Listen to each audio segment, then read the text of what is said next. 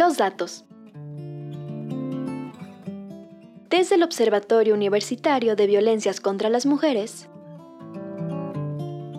con Estela Casados.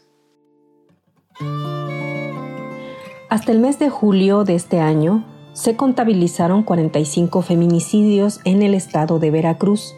Esto de acuerdo con el Observatorio Universitario de Violencias contra las Mujeres. La cifra contrasta con los 35 casos reportados por el Secretariado Ejecutivo del Sistema Nacional de Seguridad Pública. Tan solo para el mes de julio, el observatorio dio a conocer que tuvieron lugar seis feminicidios, los cuales se perpetraron en Soteapan, San Rafael, Fortín de las Flores, Omealca, Río Blanco y Alpatláhuac.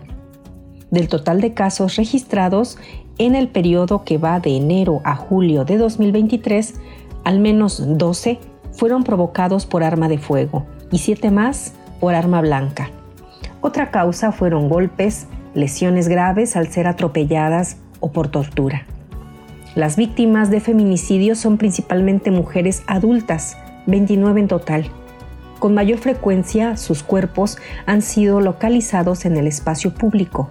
Es la región centro de la entidad en donde se han registrado el mayor número de feminicidios con un total de 29 casos. En lo que corresponde a homicidios de mujeres, el observatorio ha registrado 49, de los cuales 10 acontecieron únicamente en el mes de julio.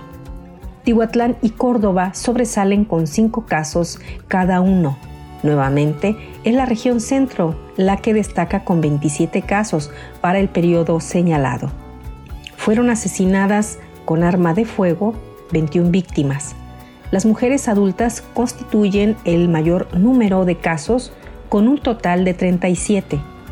Es importante señalar que estos números lucen, entre comillas, conservadores, ya que para el mismo periodo, y según lo reportado por el secretariado, el estado de Veracruz presenta un total de 187 homicidios de mujeres.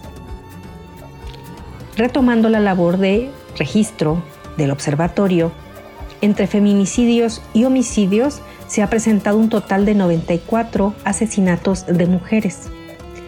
Lo cierto es que unas y otras cifras indignan y preocupan por igual. Surge la reiterada pregunta por el impacto de las alertas de violencia de género y de la viabilidad de que se implemente la tercera declaratoria por desaparición. ¿Abonan estos mecanismos a la disminución de las violencias contra las mujeres? Aparentemente no. Eso si damos por hecho que se implementan de manera experta y estratégica. Ya veremos para 2024, año electoral, liderado, entre comillas, por mujeres, tanto para ocupar la presidencia de la República como para ganar en las urnas la titularidad del gobierno estatal. Si se continúan con los discursos, las descalificaciones, los reels para presumir logros que nadie ve en las calles, pero que pretenden que las redes sociales se llenen de orgullo.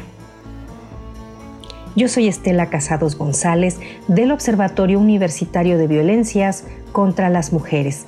Como siempre, como cada jueves, agradezco enormemente a Radio Universidad de Apúrpura por este espacio que me permite, nos permite estar en contacto con ustedes cada jueves. Muchas gracias, Brisa Gómez. Nos escuchamos para la próxima.